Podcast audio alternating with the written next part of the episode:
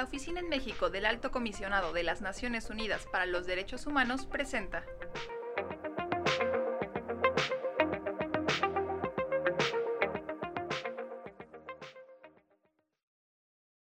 Hola, bienvenidas, bienvenidos a una nueva edición del podcast de la ONU Derechos Humanos en México. Soy Nira Cárdenas, oficial de Derechos Humanos en esta oficina. El día de hoy hablaremos sobre la participación de las mujeres en la protesta social en México. Hemos visto en años recientes un importante incremento de protestas sociales lideradas por mujeres, con cada vez más participación de jóvenes y niñas, exigiendo la erradicación de las violencias que enfrentan en México, exigiendo justicia, verdad y reparación para las víctimas de feminicidio, así como acciones en favor de la igualdad de género y contra la discriminación. Hola, yo soy Marion Montaigne, también oficial de Derechos Humanos de la ONUDH en México. Además de lo que ha mencionado mi colega Nira, se ha podido observar una represión frecuente y a menudo violenta de dichas protestas por parte de integrantes de las fuerzas de seguridad así como por actores privados en violación de varios instrumentos internacionales que protegen el derecho de la unión pacífica y los derechos de la mujer. Para entender mejor esta importante temática, nos acompaña en el día de hoy Indira Sandoval Sánchez, feminista, defensora de derechos humanos, integrante de la organización Las Constituyentes MX Feministas, y Carolina Ledesma, feminista sindicalista del Centro de Investigación Laboral y Asesoría Sindical y del Colectivo de Igualdad de Género y Oportunidad de la nueva Central de Trabajadoras y Trabajadores. Muchas gracias por acompañarnos. Mi más afectuoso saludo a la audiencia y mi agradecimiento a Nira y a Marion por invitarme a este espacio. Hola Nira, Marion. Qué gusto compartir también este espacio con Carolina Ledesma. Saludo esta gran iniciativa de la Oficina del Alto Comisionado de Naciones Unidas para los Derechos Humanos en México y saludos a toda la audiencia. Indira, ¿cuál ha sido el papel de las mujeres en el desarrollo democrático de la sociedad? ¿Por qué es necesaria la reivindicación de las protestas sociales de mujeres sobre las mujeres? Considero que no puede haber ningún régimen que se diga democrático sin la participación sustantiva de las mujeres. En ese sentido, cobra relevancia que a través de la libertad de manifestación, de asociación, de organización y la libertad de expresión a través de las manifestaciones por los derechos humanos de las mujeres, especialmente en un momento donde se ha despolitizado la agenda por nuestras libertades. La manifestación política que últimamente el movimiento feminista y amplio de mujeres ha dejado ver en las calles y en las redes no es más que una respuesta a la insostenible emergencia nacional que representa la vulneración a nuestros derechos humanos. Muchas gracias, Indira. Carolina, ¿cuáles son los retos y los riesgos a los que se enfrentan las mujeres, niñas y adolescentes en la organización y en la participación de las protestas? ¿Y cómo las restricciones por la pandemia han afectado la situación? Retos y riesgos. Claro que sí, Marion. Mira, los retos y riesgos que enfrentamos las mujeres que participamos en la acción política y en protestas sociales son similares a los que enfrentan las personas que deciden opinar sobre la agenda pública. Para mí, el reto es promover la participación ciudadana como pilar de la soberanía. Como mujeres, nuestro reto es que desnaturalicen la discriminación en razón de género Protestamos porque hay desigualdad, porque hay violencia, porque vivimos en un sistema patriarcal y androcéntrico. No protestamos porque sí. La protesta es para demandar nuestro lugar en los espacios de representación, el reconocimiento de nuestras demandas específicas y obviamente la redistribución de las tareas de reproducción de la vida para dar fin a la división sexual y social del trabajo, para que la acumulación de la riqueza alcance para el buen vivir de todas y todos, para usar nuestro tiempo en algo más que jornadas de trabajo, para hacer uso de nuestro derecho al ocio y al goce. Por eso protestamos, no por hobby. Los riesgos de cualquier persona al enfrentar el sistema son la persecución, la represión, la detención e incluso desaparición forzada para la persona en sí y a veces también para su familia el riesgo es la vida. En México, esta ha sido una práctica muy usual, agudizada durante la llamada Guerra Sucia y que no se ha desterrado. Esto no debería suceder porque en nuestro país los derechos humanos están garantizados constitucionalmente. Tratándose de las mujeres, los riesgos son sobre nuestros cuerpos. La tortura sexual, así como en las guerras, es usual la violación, el abuso sexual, los tocamientos, las detenciones arbitrarias, el uso excesivo de la fuerza.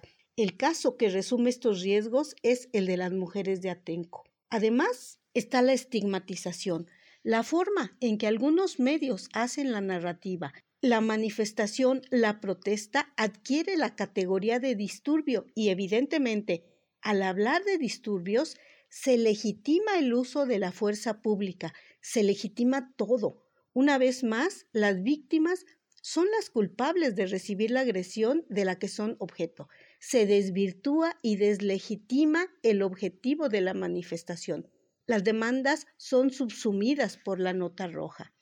El encapsulamiento, el uso del gas lacrimógeno o los extintores están prohibidos, pero se usan de manera recurrente en las protestas feministas. La protesta se ha criminalizado. En lugar de atender demandas, se abren carpetas de investigación contra las activistas, particularmente jóvenes. Durante el aislamiento, esta ha sido la forma de actuar de la fuerza pública en Aguascalientes, Ciudad Juárez, Ecatepec, Chicoloapan, Ciudad de México, Guanajuato o Cancún, en donde incluso se hizo uso de armas largas. Recientemente también en Puebla hubo uso de eh, gas lacrimógeno en contra de madres de víctimas de feminicidio y desaparición y contra defensoras de derechos humanos. Esa ha sido la constante durante el aislamiento por la pandemia causada por el SARS-CoV-2. Muchas gracias, Carolina. Indira, ¿podrías desarrollar un poco más sobre el impacto que han tenido estas prácticas represivas sobre la participación de las mujeres en las protestas y de manera general sobre el movimiento feminista? Claro, Nira, y es gravísimo. La estigmatización, persecución y criminalización de la protesta de las manifestaciones de las mujeres, de la defensa de nuestros derechos humanos y de las causas que defiende el movimiento feminista, no solo representan un riesgo para la democracia, sino esto contribuye a profundizar la impunidad, lo que naturaliza la violencia y genera que se profundicen aún más los índices de violencia, de discriminación y de injusticia social violentando los derechos humanos de las mujeres y de las niñas. Gracias, Indira. Carolina, en su opinión, ¿cuál podría ser la manera de mejorar la situación de las mujeres, niñas y adolescentes que quieren participar o organizar protestas?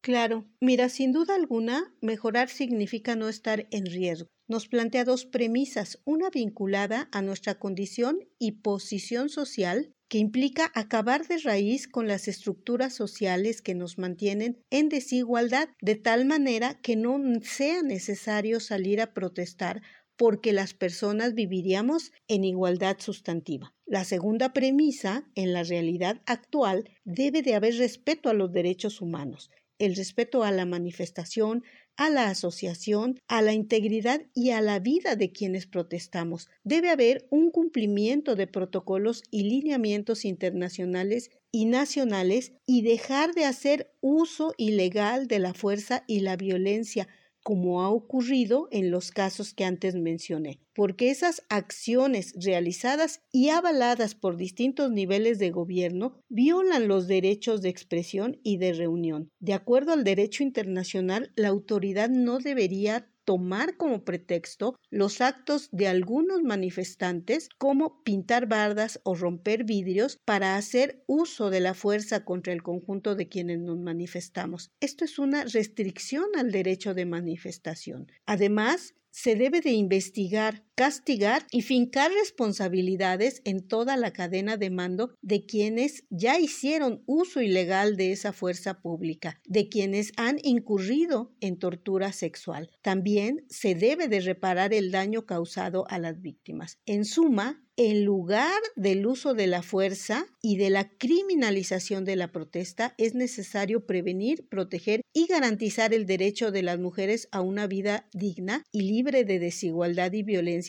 y también garantizar el derecho a la protesta social. Hay que terminar con las causas que la originan, terminar con el feminicidio, la violencia y garantizar el acceso a la justicia.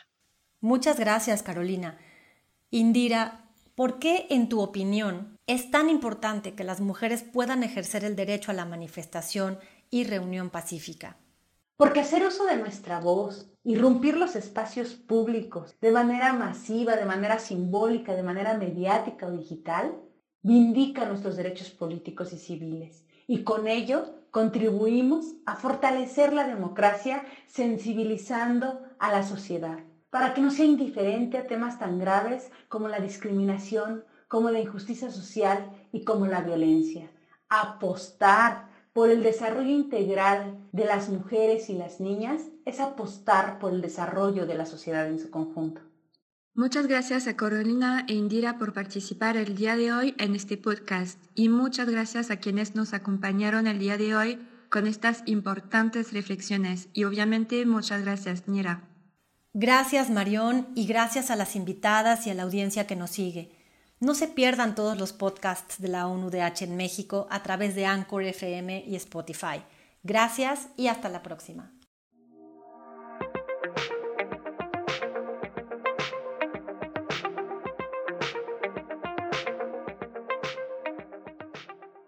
Esta fue una producción de ONUDH y SINU México.